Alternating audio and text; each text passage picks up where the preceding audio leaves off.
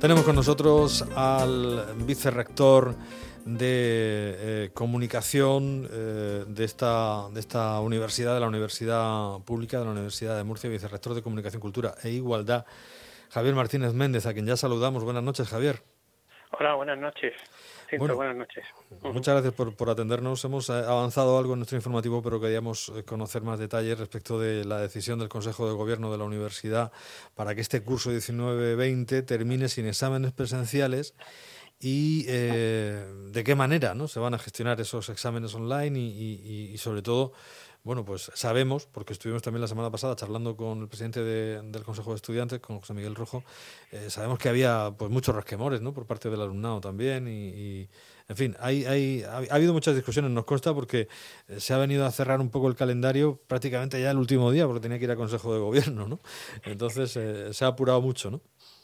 Bueno, sí, efectivamente, eh, hoy teníamos que aprobar los calendarios académicos porque en el calendario que teníamos aprobado oficialmente y que tenía que aplicarse, si no se llega a modificar, pues empezábamos los exámenes el 16 de mayo.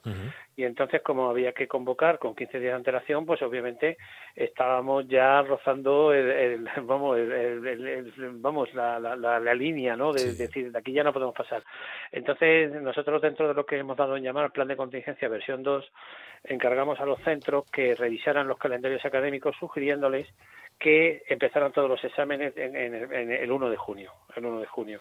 Y la razón es pues que bueno, vamos a un entorno desconocido para nosotros, que es el examen online, desconocido para la mayor parte de los títulos de la universidad y de los profesores y de los estudiantes.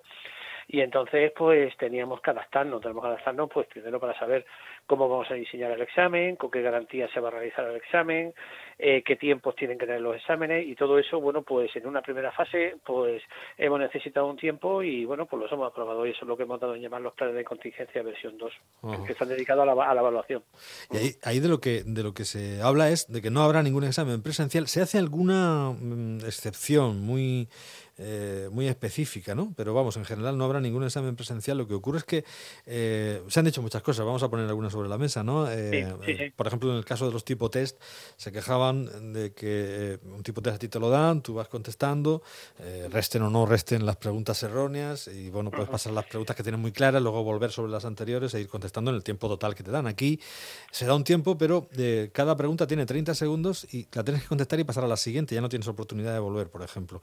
Se hablaba también también de, de, bueno, pues... se ha hablado, se ha hablado de eso, sí. Se está hablando de eso, sí, sí, se está hablando, sí. Se está hablando de, ah. la vigilancia a través pues, del móvil, de... sí. Hablaban los estudiantes, los, el alumnado hablaba de, la presunción de culpabilidad, se les daba por, por culpables, por, gente que, iba a intentar copiar, etcétera, cuando es, la verdad es que es complejo en una, en una situación de estas también, o te lo sabes o no te da mucho tiempo de copiar nada, ¿no? Pero bueno, y, y se hablaba también incluso de, de en, en, el caso de, de, estos exámenes online, pues de las dificultades que pueda haber, incluso técnicas, si hay una caída de la red o lo que fuese, porque pues quizá algunos profesores habrían, habrían hablado incluso de, de que corría convocatoria. ¿Qué de cierto y qué no en todo esto? Bueno, eh, como todo en la vida, a lo mejor, bueno, la pregunta tuya es adecuada. Como todo en la vida, hay mucho de cierto en algunas cosas y, mucho de falso, ¿no? Es decir, hay un poco, un poco en algunos casos se han exagerado. Voy, voy a intentar simplificarlo porque eh, vuelvo a repetir que estamos en un, escenario totalmente nuevo. eh, no la palabra no es innovadora, sí es que es nuevo porque tenemos que desarrollarlo. Entonces, tenemos que pensar, la Universidad de Murcia, nuestros estudiantes y nuestros profesores están acostumbrados a un entorno de contacto físico, tanto presencial, hacer unos exámenes por escrito o exámenes orales, pero bueno, estoy hablando de exámenes oral que, que bueno, pues que tradicional, de pues, alumnos en un aula y bueno, uno, va explicando, contestando al profesor y van pasando por turno. Entonces ahora nos vemos abocados a realizar una evaluación en modo online pero no por gusto, obviamente, sino por la, por la situación de la pandemia y porque además nos viene así de CURVE Universidades Españolas y, Consejo Interuniversitario de la región de Murcia, es decir, que la Universidad de Murcia eh, asume y entiende que tenemos que hacer evaluación no presencial pues porque no, no tenemos otra. Entonces, se van a hacer algunas evaluación se, mm, así todavía presencial. Nos vamos a esperar a ver qué pasa en el mes de julio, si pudiéramos juntarnos y tal. Bueno, todo es posible, pero en este momento hay, eh, yo, vamos, no, no, me jugaría que me cortasen la mano, pero desde luego eh, en este momento la decisión, y ayer vimos al presidente del gobierno, Pedro Sánchez, decir que las universidades no abren hasta septiembre, excepto para la EBAU. Por tanto, hay que aceptar que tenemos que hacer examen no presencial. Una vez aceptado, pues por dónde, cómo y qué sistema vamos a utilizar. Bueno, la decisión de la Universidad de Murcia es utilizar las herramientas que nos proporciona el aula virtual. Y ahí tenemos las herramientas de exámenes. ¿De acuerdo? Es decir, mucha gente está diciendo, yo no pienso hacer un examen presencial o tengo dudas de hacerlo si la, Universidad de Murcia no me propone una herramienta, es que ya la tenemos. Lo que pasa que como somos una universidad presencial de contacto físico, como he dicho anteriormente, pues no la hemos usado excepto para controles, ejercicios, cursos a distancia pequeñitos y poquita cosa más. Ahora vamos a hacer un uso exhaustivo de nuestra herramienta de exámenes que nos permite desarrollo de preguntas cortas, desarrollo de preguntas largas y también nos permite, lo que me has comentado, famoso exámenes tipo test. Tipo test, que bueno, pues yo ahora, pues yo, yo, yo lo he usado, pues yo he hecho muchos cursos a distancia de formación, yo soy profesor de, del área de biblioteconomía y documentación, y durante mucho tiempo teníamos cursos de teníamos cursos de reciclaje tecnológico de bibliotecarios y sobre, todo de bibliotecarios y otros profesionales de información, y yo usaba la herramienta de exámenes, la llevo usando, bueno, la he usado siempre, y ha sido precisamente ahora que me he enterado eso de que si para adelante, que si para detrás, porque yo nunca, yo nunca había, se me ha pasado por la cabeza el decirle a los alumnos, aquí tenéis el examen y no podéis retroceder. Pero es que he hablado con el rector hace unos minutos y, está como yo, que tampoco sabía que estaba esa opción de no dejar retroceder. De hecho, ni él ni yo la vamos a aplicar. O sea, eso, y muchos compañeros no lo van a aplicar, pero hay otros compañeros que consideran que tienen que hacerlo. Y ahí está un poco la polémica y la discusión, el tiempo. Y bueno, pues eh, eso es lo que tenemos que ahora eh, fijar. ¿Y por qué digo fijar? Porque nosotros, una de las razones de, las, de los de retraso de 15 días del inicio de los exámenes que algunas facultades no han no han acogido, ¿eh? no han decidido hacerlo, bueno, pero una de nuestras razones era que el profesorado se familiarizara con la herramienta un poquito más y resolver todo tipo de dudas, mm, vamos a llamarle jurídica o administrativa, sobre hasta dónde, hasta dónde el profesor puede exigir en esos criterios que todos están ahora mismo en el candelero, ¿no? Hasta dónde se puede exigir hasta y hasta dónde el estudiante puede decir, pues es que esto no, no tengo por qué hacerlo, porque ahora está todo el mundo hablando de la privacidad, de la intimidad y no sé cuánto, y a lo mejor bueno, no, no, no están esos términos de todo bien usados. Y en eso estamos ahora mismo. Mm.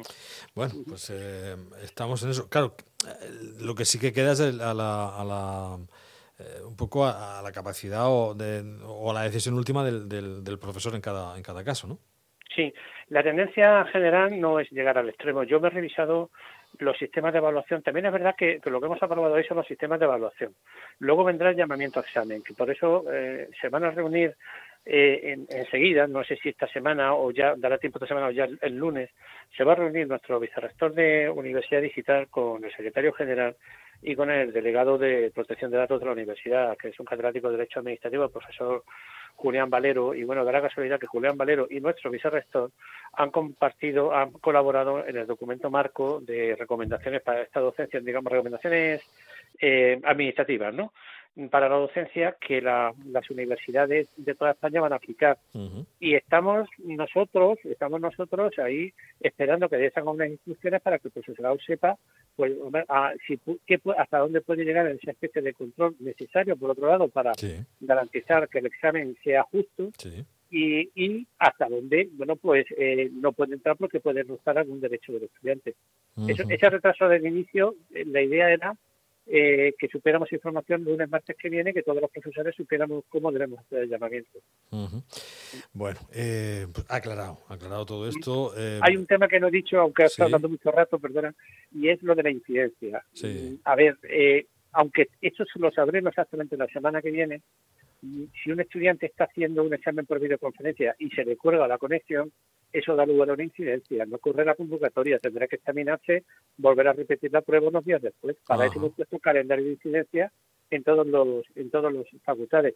Y hemos pedido que serían incidencias, que, normalmente es un día en cada convocatoria, pues que en julio sean tres o cuatro, y perdón, en junio tres o cuatro y en julio dos o tres, por si hubiera problemas como estamos hablando. Exacto. Bueno, pues me parece bien poner las cosas también en su justa medida y esperar un poco al señalamiento de exámenes y ver, porque el, terror había, había cundido. Es verdad también que fundamental y basado en, en, opiniones de, del profesorado que se había manifestado así también, a través de aulas virtuales, etcétera, ¿no? Pero bueno, eh, vamos a. Lo, dejamos aquí, me parece interesante. Se hablaba de, de algo presencial. Eh, pues eh, con carácter muy excepcional, ¿no? En, septiembre, la primera semana, pues estamos hablando del caso de una persona que, que no pueda conectarse a hacer un examen, pero por, porque yo que sé, por la, la pues no sé, porque no tenga medios, que bueno, estamos prestando ordenadores para sí los estudiantes que dicen que no tienen medios. Eh, y estamos prestando también, eh, bueno, prestando no, estamos facilitando tarjetas de acceso a Internet. De datos, ¿sí? Que sí, sí, que nuestra, nuestro proveedor telefónico ah, las está regalando, vamos, las está dando, donando para por este tema. Y bueno, mm, hombre, podría darse el caso que un estudiante, se, no sé, eh, se me ocurre un caso hipotético, una persona que diga que sus derechos fundamentales son violados, que yo creo que no, pero bueno, y que no piensa hacer un examen tal, o que no pueda por problemas tecnológicos, o que ocurra alguna desgracia familiar y el día del examen el estudiante no pueda hacerlo, bueno, pues esos casos muy muy raros se resolverían en septiembre, que para eso hemos reservado una semana del principio del mes de septiembre, pero yo esta mañana estaba hablando con un compañero, creo que no sería, no, creo que llegue a ser más de 10 o 12 personas las que necesiten eso, porque son casos súper super hipotéticos que no tienen que darse.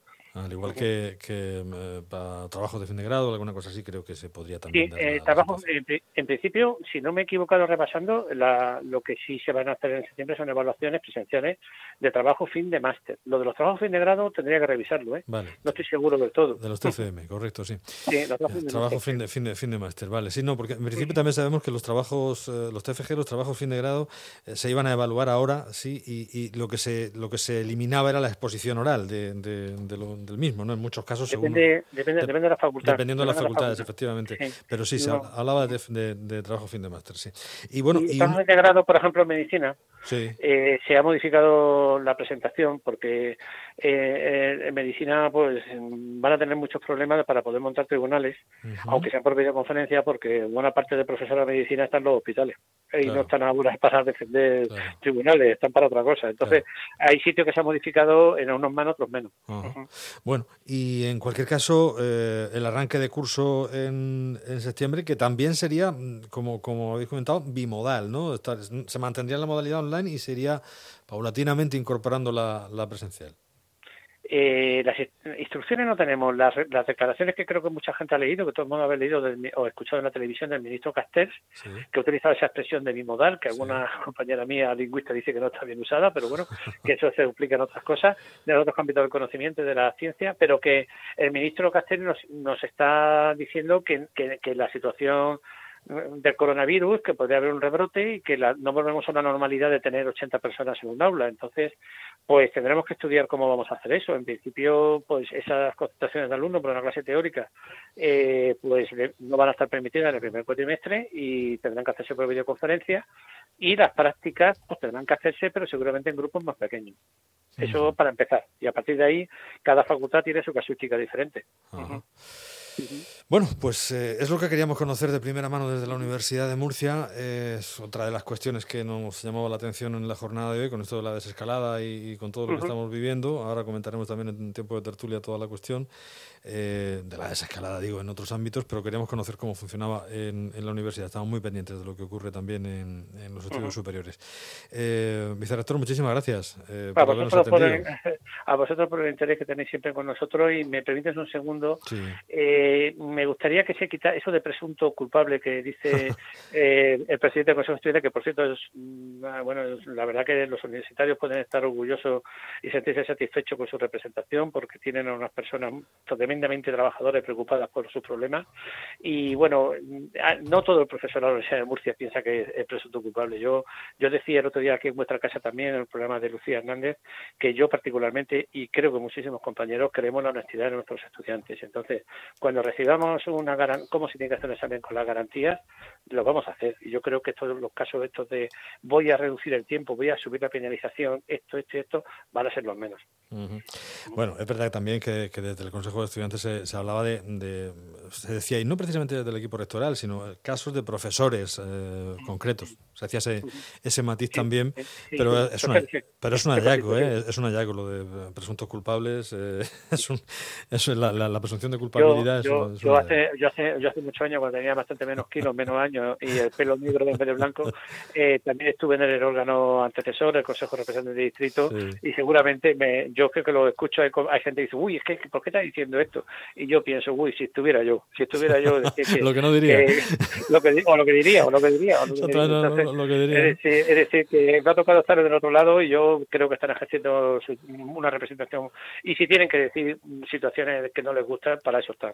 Bueno, también es verdad, eh, esto ya es una cuestión más personal, pero también es verdad que, que ahora mismo eh, hay representantes ahí que son premios extraordinarios fin de carrera y tal, y, claro, quizás les, rechina aquello de decir, copiar, vamos a ver si, nosotros no estamos por esa, por esa cuestión, pero, igual todo el mundo no está, no está en esas, también es cierto. Bueno, cuando, cuando yo estudiaba ocurría lo mismo, en mi caso, pero el delegado de distrito, una persona no conocida en Murcia, que es Antonio Joaquín Dolera, pues no sé si tiene 20 o 21 matrículas en las 25 asignaturas de Derecho. Es decir, que, que, que, que, que normalmente suelen coincidir unas personas que además de preocuparse por la comunidad de estudiantes, suelen tener unos perfectos, unos magníficos estudiantes. ¿eh? Y, y, desde luego quiero decir que, que, bueno, que yo los entiendo. Entonces, y a partir de ahí, pues bueno, pues, pues está siempre por, por, la generalización, que si los profesores van allá no sé qué, que si los alumnos van a copiarse, y eso son generalizaciones, que hay que verlo luego, vamos a verlo luego por escrito, incluso yo estoy convencido que compañeros que se han puesto muchas cláusulas ahora en los sistemas de evaluación alternativa, lo de que voy a ir para atrás, no voy a dejar, o que si tal, cuando llegue el día del llamamiento no van a, meter tanta cláusula. Yo estoy convencido. Bueno, pues eh, esperemos. Gracias. Eh, muchísimas gracias, Javier Martínez Méndez, vicerrector de Comunicación, Cultura e Igualdad en la Universidad de Murcia. Un placer. Buenas noches. Muy bien, gracias a vosotros. Hasta luego. Adiós.